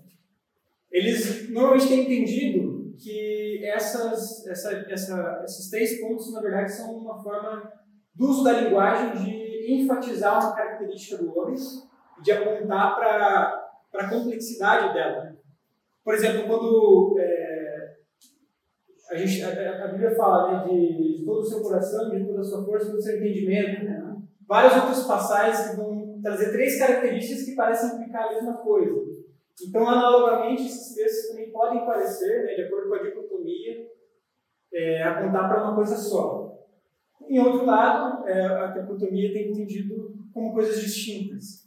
Enfim, eu acho que a ideia que fica aqui não é nem tanto se é alma, espírito, corpo, eu acho que isso é uma, é uma discussão legal da gente ter, mas que, em termos de aspectos práticos, né, o que é importante nós lembrarmos? Primeiro, a Bíblia aponta para um aspecto imaterial do homem, né? e os textos de João, por exemplo, se alguém puder. É João 12, 27 diz agora. Jesus falando, né? Agora meu coração está perturbado, e o que direi? Pai, salva-me desta hora. Vim eu exatamente para isso, para esta hora. Ele traduz por coração? Aqui está coração. Não sei se outras versões têm alma. É, tem alma. Sem- 13, 21. Isso. Depois de dizer isso, Jesus perturbou-se em espírito. Então, tem textos que parecem usar, só dando um exemplo, mas tem vários outros, né, que parecem usar termo alma e espírito como palavras, como sinônimos. Em alguns textos usam a ideia, por exemplo, de alma representando o ser humano depois da morte, em alguns fala sobre o espírito, né? Eclesiastes fala que o espírito volta a Deus que o deu, né? Quando a pessoa morre. Lá no Apocalipse fala, por exemplo, que as almas estão diante de Deus, né? depois da morte. Então tem vários textos que parecem implicar, e até por isso que a dicotomia né, é um pouco mais forte dentro da teologia, porque parece que esses termos são sinônimos em vários contextos. Então, como é que fica a morte espiritual? O que morreu? Se a minha alma morreu, os que não têm Cristo, é, não têm sentimentos, emoções, é, pensamentos, criatividade, etc. Está relacionado com a parte não material. Mas o espírito está morto. O espírito diz. Morte. Se eu sou só alma e, e corpo, e não alma, espírito e corpo. Então, uma explicação que eu já vi para isso, uma explicação que eu já vi para isso da Monossônia, quando eu era criança, então falava-se que, por exemplo, o objeto da salvação é a alma. O espírito pertence a Deus. Então, mesmo que a pessoa não é salva, quando ela morre, o espírito volta para Deus, mesmo não sendo salvo. O que é perdido é a alma. Né? Então, é só para adicionar mais uma. Ah, sim. É, então. A tricotomia normalmente tenta endereçar algumas questões assim, né? Oi? Você aprendeu isso comigo? Mas. Mas o espírito reencarna, não é? Mas achei interessante essa oração. Deixa eu ver se o que você falou. Que o homem sem Deus, ele já já está morto. parte espiritual morta. Mas ele também tem uma parte imaterial funcionando. Vive. As emoções. Ah, sim. Isso eu acho que é espiritual morto. É, essa, essa figura tem sido usada pelos tricotomistas para justificar. Até por, é, muitas vezes a tricotomia ela tem um- um- uma forte justificativa experiencial. né? As pessoas justificam bastante. Porque existe realmente, de fato, só dois textos que parecem apontar para isso de forma clara. Então, por conta de todas as outras evidências que apontam para a dicotomia, às vezes a, a tricotomia tem usado, principalmente aqueles que defendem né, a tricotomia, alguns aspectos é, inferidos do texto bíblico, mas não diretamente apresentados na Bíblia, como essa ideia de, às vezes, que a alma seria o intelecto e que o homem que, que está morto ele não possui essa parte espiritual. Uma coisa assim que eu vejo também é que a minha alma, às vezes, guerreia com o meu espírito. Os meus, os meus desejos, os meus sentimentos, não sei se eu estou certo, que a minha alma está muito ligada às minhas emoções. Eu não sei, o espírito é uma coisa para mim mais próxima de Deus. Então é uma guerra, quando eu falo bem e mal, não estou dizendo que a alma só tem coisa ruim, mas é uma guerra. Então eu, eu acredito que minha sonha alma, espírito e corpo. Então, quando, normalmente com essa ideia na, na Bíblia, quando vai falar sobre essa ideia entre ah, o Espírito, militando contra a carne, ele usa o Espírito, o Espírito, o Espírito Santo. É, e até alguns. Existem né, pessoas que vão afirmar, tá, então o Espírito é o Espírito mas a Bíblia não dá nenhuma, não dá conta de nenhuma forma para isso. Enfim, esse assunto aqui, de certa forma, ele é complexo, ele não tem uma resposta pronta, não tem uma resposta que vá dois que defesas da Bíblia, eu já vi satisfazer a defesas todas as pessoas. Já ouvi defesas bem diferentes da dicotomia e da tricotomia. Então, os dois têm embasamento bíblico para. Não é importante. Acho É, eu, acho, eu acho legal, é, assim, quem puder ler, leiam esse texto, ele vai trazer algumas conclusões práticas no final que daí acho que podem agregar mais nessa discussão. A tricotomia, além disso, ela tem também.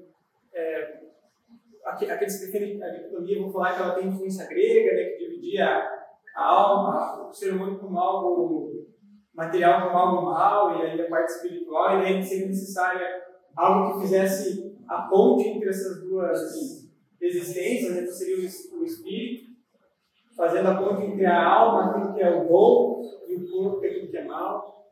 Mas enfim, é, são visões que têm textos que apontam o, o, que realmente fica claro pelas escrituras, e que é o que a gente pode manter de forma comum entre todos. O ser humano possui um aspecto que não é material, o ser humano possui um aspecto material. Vários textos vão apontar para isso, vão falar que, e parecem apontar para isso, que no estado intermediário, o estado em que existe entre a primeira e a segunda vida de Cristo, é, na verdade, até antes, né? Quando o ser humano morria, onde está a alma, onde está o espírito, onde está a parte imaterial do ser humano? É que no, na nossa linguagem, no português, o lusitano, nós temos a, a mitologia da alma penada, que se confunde com o espírito.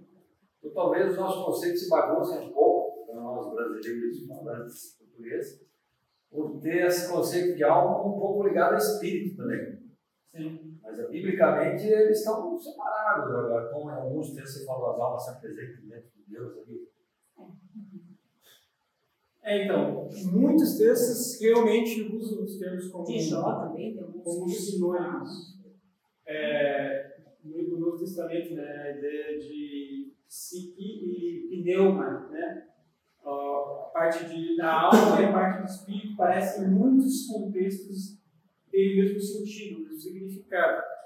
E de uma forma ou de outra, tudo isso aponta para uma característica do homem que não é material, e portanto, é, surge a pergunta, né? Então, o que, que acontece quando o homem morre, né?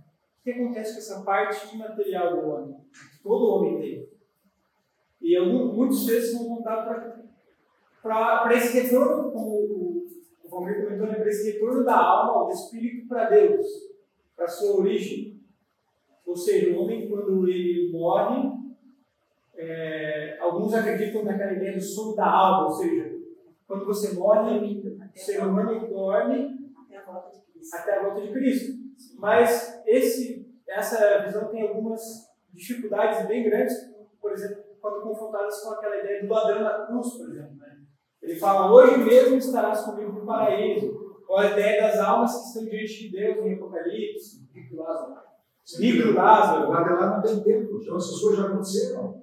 Existe tempo. Está fora do tempo, eu acho que é muito É, então. Aqui se morreu, de lá não tem tempo, então já ressuscitou, já está com Cristo, não tem mais. Não, não, não. Não lugar nenhum. E aí tem toda essa discussão temporal, né? Assim, como que a eternidade se relaciona com o aspecto temporal da realidade, como que é a eternidade, o que, que seria estar com Cristo. Né? E aí, claro, isso aqui a gente pode ficar filosofando. Vai longe, vai longe. Né? O que que, como que Deus se relaciona com, com a história, com o tempo, né? Isso é uma discussão filosófica. Eu, eu tenho uma, uma visão pessoal, assim, que eh, Deus criou uma coisa só, como você colocou, unidade ali, é, uma coisa só, o ser humano é composto pela parte imaterial e a física, mas o corpo é tão importante quanto a parte, ou mais importante, não sei qual é o grau de importância, mas é tão importante quanto a parte imaterial, porque a nossa fé, inclusive, está baseada no conceito de ressurreição, e ressurreição tem a ver com o corpo físico, não com a, não com a parte material. Sim. Então, é, na eternidade, é, Deus que nos criou com o corpo e a parte material, mas ressuscitaremos para vivermos em corpo. Será um corpo diferente desse, mas será um corpo. Nós não seremos espíritos é, desincorporados, né? Então, é, tem essa questão do estado intermediário, que é entre a morte e a ressurreição, né? Uns ressuscitaram para a condenação, outros ressuscitaram para a vida. Mas na minha cabeça também existe um outro, um outro conflito da igreja excelência. Daí acho que não tem muito, mas só para colocar a gente para pensar, que eu tinha comentado aqui no canal do café, que é a, a, qual é o momento que é criado o ser humano? Né? Existia aquela criação lá do Gênesis, lá que Deus criou o homem, depois fez a mulher da costela dele.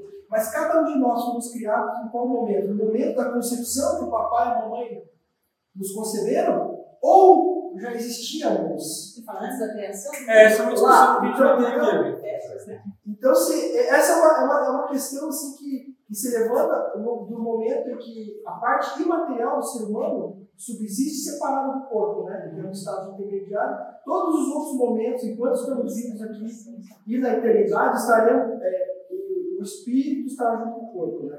Ou a alma, o espírito. Sim. É, vou falar um pouquinho sobre isso aqui.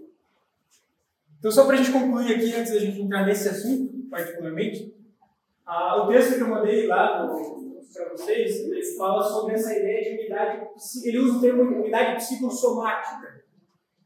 Ou seja, esse tem sido o entendimento principal, né, o predominante no meio cristão, de que o ser humano ele é uma unidade. Ou seja, as duas coisas elas não foram criadas para existirem desassociadas uma da outra. O corpo foi feito para estar junto com a sua parte imaterial.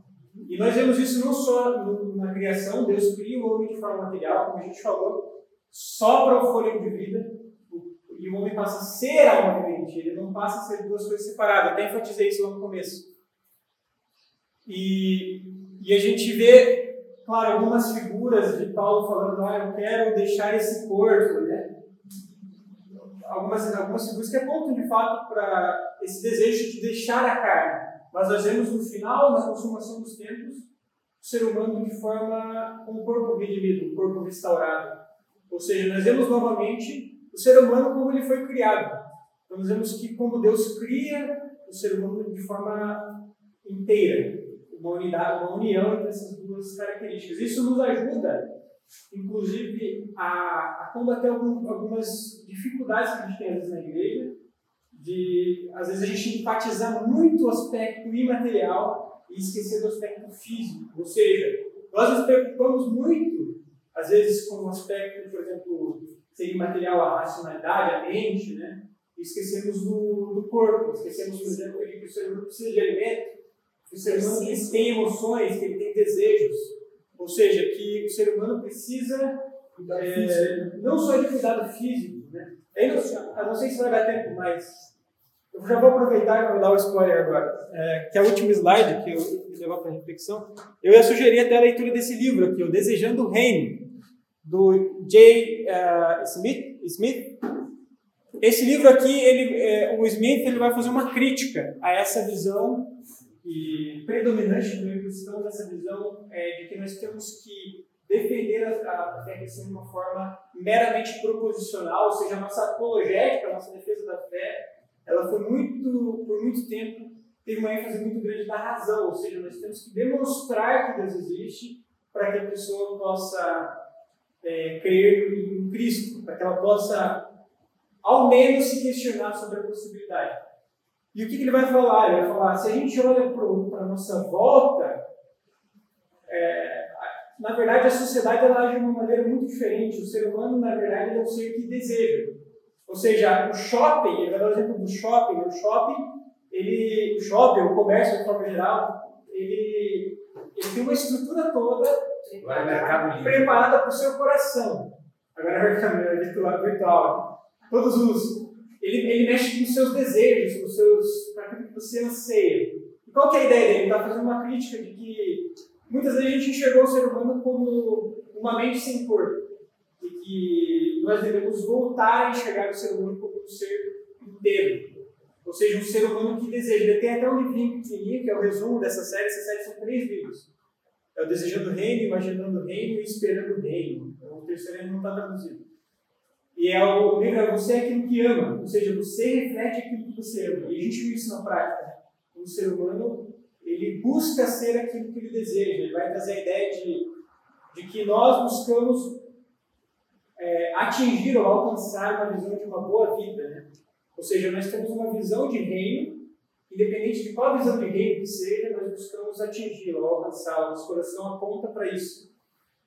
E é justamente a ideia de unidade psicossomática nos ajuda a enxergar o ser humano como um ser inteiro. Um ser que é, sim, espiritual, que é um ser que tem um aspecto imaterial. Essa questão da existência antes da concepção, da nossa existência eterna, antes, que muita gente fala assim, ah, mas era um anjinho lá no céu, daí veio vir para a terra. Aí, quando morre uma criança, principalmente, alguém fala, ah, mas essa criancinha agora voltou a ser um anjinho lá no céu. Esse tipo de, de encontra é, embasamento, você acha? Teologia, é, então, a gente tem muita coisa na cultura né, que nos influencia. E não só, é, não só no, no, na, na, no, nos diálogos do dia a dia, mas no cinema, na, na, na literatura. Existia uma ideia muito diferente do que a Bíblia conta né, sobre o ser humano e sobre o Estado antes e depois, né? Quando o homem morre, fica com aquela ideia de alma penada. Né? Muitas visões que de fato não estão em acordo com o que ele ensina. Mas se você pensar na unidade psicossomática do ser humano e imaginar uma situação como aquela de alguém que vai visitar um enfermo terminal no hospital, que fisicamente não tem mais solução, pelo menos do ponto de vista técnico-médico, e que precisa de algum tipo de, de conforto, de, de apoio. Né? Físico já não tem como. O que a medicina pode fazer está ali. Né? O que você pode tentar tratar é a questão da alma da pessoa, dos sentimentos, das emoções, da razão e do espírito, que é o que, o que vai, o que está sobrando ali, não é? É óbvio que se a pessoa for cristã, ela vai ressuscitar com o corpo e tal, mas ali naquele instante o corpo já é você não tem condição mais de. Sim. Né? Você tem que consolar a alma da pessoa, talvez, não sei se palavras, emoções, sentimentos, caminho, sei lá. Sim, mas mesmo nesse, nesse aspecto, a gente não separa os produtos, por exemplo. É um corpo que está no hospital, está buscando um auxílio físico. Né? E ao mesmo tempo, a gente não perde essa visão. A gente sabe que se ele de fato, essa alma ele, ele terá um corpo redimido, ou seja, isso não deixou de ser válido, né? Os não salvos irão ressuscitar também. Irão ressuscitar também. Exatamente. O corpo deles voltará a existir. Sim, com certeza. Forma de zumbi. Mas enfim, a gente vai falar mais sobre estado familiar, essas coisas todas no, na aula No final. Últimas coisas. Porque a gente está, passou já do a gente tem muita coisa que a gente não pode. Mas só então, o ponto que fica aqui é realmente essa ideia de ser humano como uma unidade, então a gente deve enxergar o ser humano como aquele que tem corpo e tem alma, que tem essa parte imaterial, ou seja... Isso está ligado ao evangelho integral, né? Sim. Inclusive a, a visão de que a fé em o reino de Deus não se restringe ao aspecto espiritual que a gente encara, né? De que ah, nós só devemos pregar o Evangelho, mas a gente esquece que a gente permanece como ser humano, como criado por Deus, para governar sobre a criação e governar de forma como Deus propôs no início, de acordo com as regras dele, de que nós devemos governar, ou seja, devemos fazer o nosso trabalho como parte do reino de Deus. A gente tem essa tendência em separar as coisas, né? E não, a Bíblia fala de um ser humano como um ser integral, um ser inteiro. Ou seja, eu estou no meu trabalho, eu, sou, eu faço parte do reino de Deus. Eu estou na igreja, eu faço parte do reino de Deus. Não é só quando eu estou falando sobre coisas que normalmente naturais, coisas espirituais. Tudo, na verdade, é espiritual. É isso, só falando então sobre essa ideia rapidamente, criacionismo e traducionismo. Existem três visões principais sobre a origem da alma. É o assunto que o Gabriel levantou. Uma delas, que não é muito forte, é o pré-existencialismo, que as almas existiam antes e que elas já foram criadas, estão em algum lugar, esperando serem incorporadas. Essa visão não É um estoque. É, então, essa visão ela não é muito forte, mas ela também não, principalmente ela não encontra muito respaldo bíblico. Ela não encontra muita. Não, não tem evidências bíblicas que apontam para isso.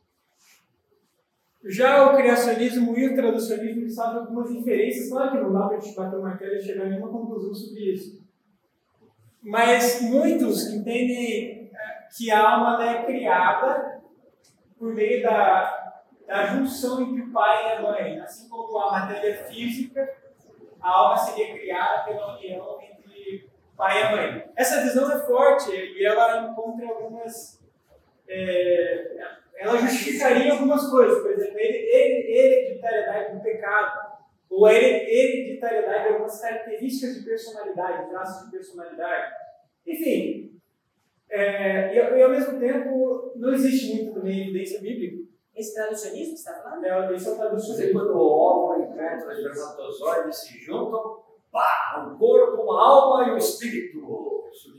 É, então, a, a visão tradicionista é que sim, que a formação, não, não exatamente dessa forma, mas que ao gerar uma nova vida, é, esse espírito seria formado pela influência, assim como o, o, ser humano é formado por genes, é, fisicamente falando, né? Genes do pai e da mãe, ele seria formado por uma união entre é, genes da alma de um e do outro. Já o criacionismo não, ele diz que a alma é criada exatamente no momento da concepção. No momento em que o ser humano é formado, não, não fala exatamente sobre o momento, sobre se é no momento que o óvulo encontra o espermatozoide, espermatozoide encontra o óvulo, ou se é no momento que ela passa a ser um ser vivo ali dentro, né, ela tem uma forma de ser humano. Enfim. Eu até já ouvi algumas teses pro aborto, que a alma só depois, só depois de 60 dias. É, então, daí eu assim maluco. Aí tem outras, outras questões envolvidas. Mas de uma forma geral, o tradicionismo diz que a alma é criada por influência do pai e da mãe. E o criacionismo não, que a alma é criada no momento da concepção, ou seja, ela é independente. Mas é Deus que cria, não é o pai. É Deus que cria. E aí, inclusive, tem um texto em Zacarias que vai falar um pouquinho sobre isso. Se alguém quiser abrir rapidinho, só para a gente ler. Zacarias 12, esta é a palavra do Senhor que mais sério. É, palavra do Senhor que estende o céu, alicerça o alicerce da terra e forma o espírito do homem dentro dele. Não dá para você ver então, finalzinho aqui Forma o espírito do homem dentro dele. Deus forma o espírito do homem. Sim, então. Nesse texto, por exemplo, ele vai falar sobre Deus formando o espírito do homem, mas não fala, não fala exatamente como isso acontece. Enfim, tem vários. Até eu mandei um texto sobre isso também, se vocês quiserem ler, só aprofundar um pouquinho mais sobre o assunto. Tem um texto só sobre isso que foi mandado lá para ele. Aí, só para a gente concluir esse assunto de antropologia, uma figura também é, presente dentro da, da, tradição cristã e que a, a, a escritura parece apontar para isso. Né? Por exemplo, ele, Salomão vai falar né, que o ser humano foi. Deus colocou eternidade no coração do homem. E o nosso coração realmente parece apontar para alguma coisa que transcende a nossa realidade visível. Agostinho tem uma frase muito famosa que fala que por que tu nos fizeste para ti, nosso coração permanecerá inquieto enquanto não repousar em ti. Então nós parecemos ser, ter sido criados com uma direcionalidade, né? com coração que aponta para Deus. Né? Até essa ideia que a gente falou um pouquinho antes, a ideia de senso de de Calvino, Paulo vai, a ideia que ele vai trabalhar em cima dos conceitos de Paulo. O homem parece, ele, parece apontar para uma direção. E qual é a questão aqui? Não parece que nós é, perdemos essa direção, nós não, não, pare, não parecemos ter perdido essa característica de um ser que aponta para uma para um reino, para um alvo, né? Que é a ideia que o Smith vai trabalhar ali. Parece que a gente não perdeu isso. O que muitas vezes parece é que nós perdemos a direcionalidade, né? E é esse que é o efeito da queda. Nós não somos um ser que foi lançado no mundo, como acreditam, por exemplo, os deístas, que o ser humano foi criado e foi largado, a criação foi criada e foi deixada ao seu belo prazer, mas parece que nós somos criados realmente com um fim, com um propósito, e nós só alcançaremos a plena satisfação, a plena realização da nossa humanidade quando nós alcançarmos esse alvo. E o alvo não, não é que existam outros alvos, só existe um único alvo. Quando a gente muda a direcionalidade, a gente erra o alvo. Eu acho que essa ideia ajuda a gente a entender, ter uma visão do homem como aquele que aponta para Deus, mas que ele de certa forma perdeu a direção, e por isso que a gente vê tanta coisa em dissonância com a visão de Deus, de Deus né, do homem, do homem criado. Então, só para a gente terminar, que vai dar para entrar no próximo assunto.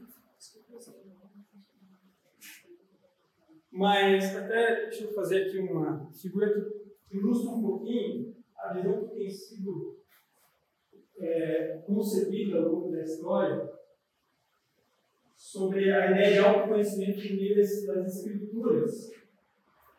Então, normalmente a gente teria aqui um aspecto consciente, né, uma visão que a gente tem por meio da reflexão racional, nós podemos concluir por meio daquilo que a gente vê, daquilo que a gente pensa, e aqui a gente teria né, a ponta do iceberg, e aqui a gente teria outros aspectos, né, um aspecto inconsciente que poderia talvez ser acessado por meio de psicoterapia, autorreflexão, que a gente possa. São direções do nosso coração que a gente desconhece e que a gente toma conhecimento por meio de autorreflexão, por meio de, diálogo, de expor, né, de trazer para fora, da, de técnicas da psicoterapia. Teria talvez aqui um aspecto que seja muito difícil, talvez a gente consiga trazer para cá e para cá. Né? E aqui teria um aspecto que é aquilo que as escrituras revelam sobre o ser humano.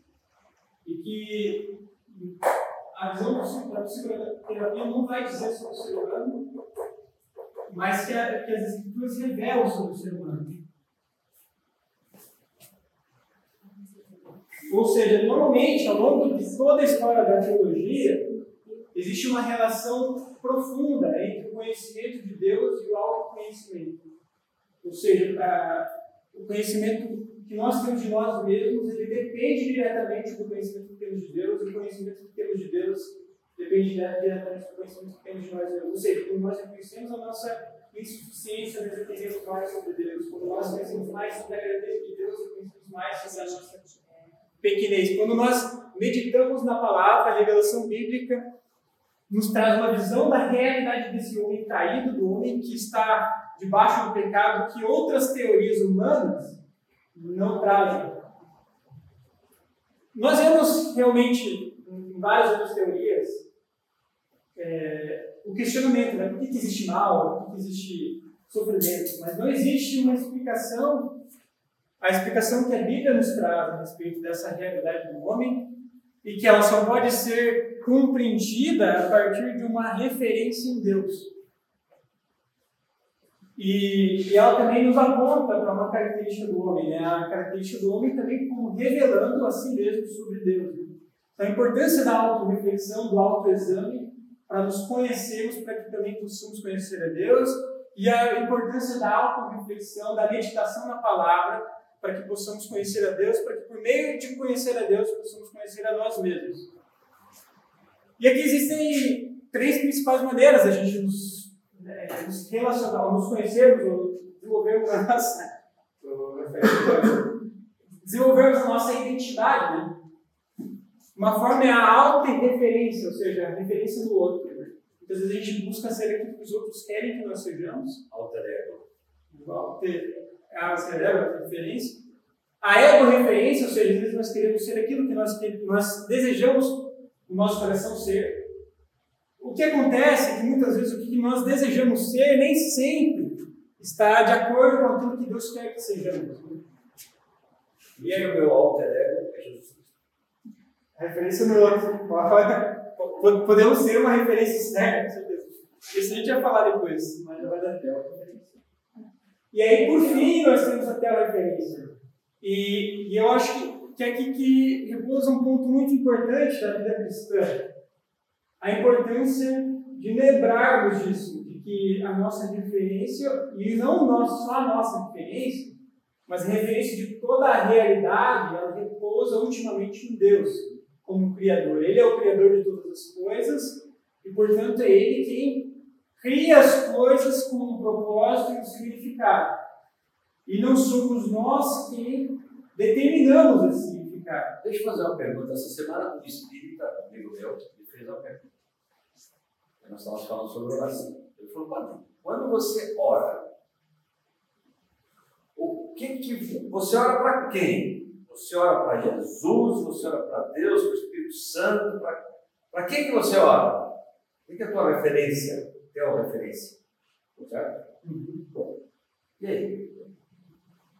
Não vou falar minha resposta. então, essa é uma, é uma discussão, mas enfim, é, não, é eu não sei se tem a ver exatamente com isso aqui, mas Normalmente no- na, na, na Bíblia vai falar sobre a ideia, vai falar, as, as orações também são dirigidas a Deus Pai, em nome de Jesus Cristo, né? Pela ação do Espírito Santo. E pela ação do Espírito Santo, mas não fala exatamente, ah, essa aqui é a forma correta de orar, né? Deus, Jesus fa- faz a oração do Pai Nosso, por exemplo, que é direcionar ao Pai, né?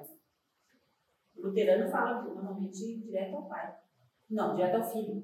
Sem Mas nós temos aí- fala em nome de Jesus. O que tem sido aceito ao longo da tradição? É justamente a ideia de que Cristo é o, é o sacerdote e atual, ele faz a intermediação, né? não é? Assim como existia aquela figura do Testamento do sacerdote que levava a mensagem do povo a Deus, ele era, ele era o intermediário. Jesus Cristo é o sumo sacerdote, ele é o pleno e perfeito sacerdote faz a intermediação. Bom pastor, que as ovelhas conhecem a voz, E, porta do aprisco. Sim, que intermedia, né, que, é, que nós podemos nos achegar confiantemente ao trono de graça, porque nós temos um sacerdote perfeito. Né? Então a gente pode falar com o Espírito Santo também. Né? Ah, Falar com vocês. Esse é o Deus Trino. É o Deus Trino, nós podemos nos relacionar. O que acontece na prática é, nós temos um intermediador que é Cristo, que é o, é o- é o- é nosso sacerdote perante, perante Deus. Ao mesmo tempo ele é Deus, né? E ao mesmo tempo nós temos o Espírito Santo agindo no nosso coração, com gemidos inexprimíveis, às vezes é, fazendo com que nossas orações sejam cumpridas. Tem essa figura, né? Na, linguagem de Paulo, de que ah, o Espírito Santo faz com que nossas orações sejam compreendidas, porque não sabemos orar como convém, enfim. É uma discussão também que. Mas qual foi a resposta também? Poxa, compartilha com a gente. Mas isso foi teologicamente. Muito bom. Não sei discussão, só sei que Padilha vai ter o espírito. A única coisa que eu sei. Enfim, gente. A régua satanás para dizer esses papéis. Só pra, eu, vou, eu vou passar bem rápido aqui, mas a gente volta no comercial de vez, só para a gente. É, quando a gente fala sobre o homem, isso nos leva a questionar: tal homem está debaixo de uma condição, uma condição caída, uma condição cativa. Isso aponta para a necessidade do Salvador. Né? E isso tem sido entendido é, ao longo da história, né? a, a, a importância de nós entendermos, conhecermos a Cristo por meio de Sua obra. Por isso que quando nós estudamos a Cristologia, nós falamos de Sua obra, para que possamos conhecê-lo melhor por meio daquilo que Ele faz. E aí tem essa ideia de Cristologia funcional ou ontológica, né? ou seja, a ideia de a obra de Cristo, a função de Cristo na obra redentora e o ser de Cristo, é, ou seja, a ontologia, entendimento do ser de Cristo, da pessoa de Cristo, essas coisas estão intrinsecamente ligadas. Né? E existem algumas visões né, a respeito disso. Né? Que Jesus, por exemplo, é o ponto de partida histórico. Então, É, alguns dizem que foi Paulo, né? Estou falando de alguns dizem, não estou dizendo. Pode falar aí. Não, pa- pa- Paulo de grande fundador do cristianismo. Ah, é, enfim, é, ele foi maravilhoso. Isso é, eu acho que a questão Não foi só ele, não. É que muitas vezes o pessoal bate em Paulo porque Paulo foi é quem deu a cara tapa. falou muito, né? Ele escreveu muito, então ele está muito é, Evidência. em evidência por conta de ter muitos de Paulo. assim. Mas, enfim, esse aqui é um ponto importante, sim. A gente estuda o cristianismo como narrativa, o cristianismo como algo que acontece na história, mas a gente também, é, normalmente, quando fala sobre essa relação entre cristologia e soter- soterologia, ou seja, a doutrina da salvação, a gente fala principalmente sobre aspectos teológicos. Ou seja, em primeiro lugar, Deus se revela em Cristo. Então, Jesus Cristo ele é considerado o ponto alto da revelação. né? O Pai se revela pelo Filho, né? Nem vê o Pai, Jesus fala. Então, ele, ele, se, ele se revela de uma forma particular e específica ao cristianismo. Deus se revela por meio de Cristo. Além disso, ele é o fundamento da salvação. existe muito essa discussão sobre Cristo ele veio para morrer, para cumprir algo, para evidenciar algo que já, já, já havia acontecido, se ele só veio para ser o símbolo disso, dessa, dessa aliança, desse pacto, ou se a obra de Cristo de fato tem uma ação e se ele não fizesse aquilo, o homem não seria redimido. E esse sido o entendimento predominante, né, de que a salvação em Cristo ela acontece e ela é fundamentada em sua vida, morte e ressurreição. Não existiria outra possibilidade e não existiria outro meio. Se Cristo não houvesse morrido, não existiria salvação para o homem. Ele cumpre o pacto das obras e por meio dele, da sua representação, os homens têm acesso ao Pai, novamente. Mas além disso, Cristo ele modela a vida redimida. Ou seja, essa visão que a sociedade muitas vezes traz de Cristo como exemplo, ela não deve ser exaltada a ponto de simplesmente restar somente ela, mas ela também não deve ser esquecida. Às vezes nós falamos de Cristo como Salvador, aquele que nos traz salvação, e nós olhamos muito para aquilo que vem no futuro. E nós deixamos o aspecto prático disso, que é a ideia de que Cristo deve modelar a nossa vida, a ideia de conformidade. Ou seja, o Novo, o Novo Testamento ele aponta, ele aponta fortemente para esse aspecto Cristo mórfico, né? ou seja, nós somos modelados por meio de Cristo. E nós devemos buscar sermos conformados é, à imagem e semelhança de Cristo, por meio da ação do Espírito no nosso coração, sim, mas por buscarmos refletir e compreender as Escrituras e nos aprofundar nesse relacionamento com esse Deus. E por fim, né, e, e não de menor importância, Cristo não só restaura a relação entre, por meio da sua obra, né, a nossa relação com o Pai, mas ele restaura todo o cosmos. Né?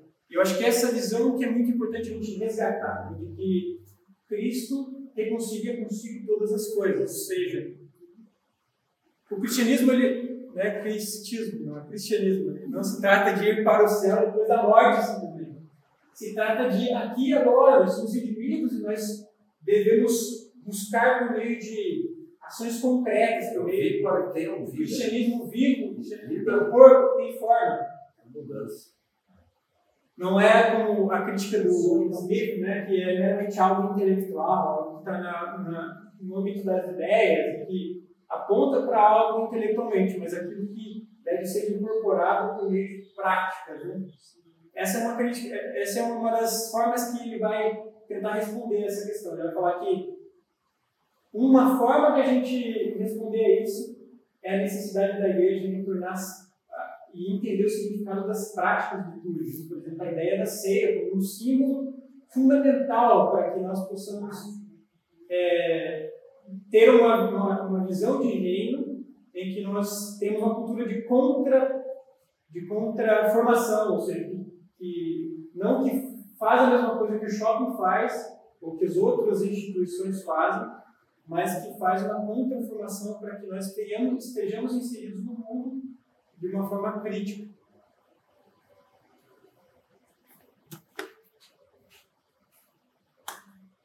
Vou passar bem rapidinho aqui. Isso aqui o Supimpa já, já trabalhou na aula dele, na, naquela aula que ele deu, finalzinho de uma aula que eu dei sobre psicologia. Né?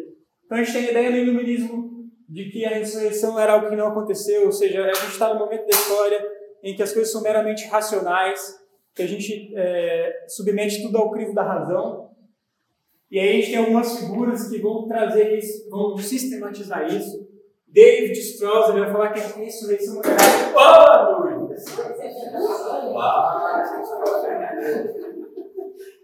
A ressurreição, na verdade, foi um mito, ou seja, ela foi uma forma de os discípulos, assim como no Antigo Oriente, é, de manter Cristo vivo por meio de um mito, de uma figura, de uma imagem. Rodolf Butler, que vem depois dele, vai falar que, na verdade, a ressurreição é um evento da experiência dos discípulos, ou seja, os discípulos, por meio da pregação, tornam Cristo vivo, fazem com que ele permaneça vivo. Né? Ou seja, a ideia do querigma, né? a pregação. Karl Barth ele vai criticar isso, vai falar, não, a Bíblia fala de um, de um evento que acontece na história, existe um túmulo vazio. A dificuldade de, de Barth é que ele, ele, não, ele, ele não está disposto a submeter esse evento histórico à crítica. Ele fala, não, isso, a gente aceita isso pela fé. Isso acontece na história, mas nós devemos abraçar os, a ideia bíblica por meio da fé. E aí vem um cara que é o Wolford Tannenberg, que é um, um teólogo alemão. Ele foi fundamental nessa discussão. Ele vai falar que o cristianismo acontece como um fato histórico. E a história, de fato, aponta para o cristianismo e ela deve, deve ser usada como um elemento crítico, de fato.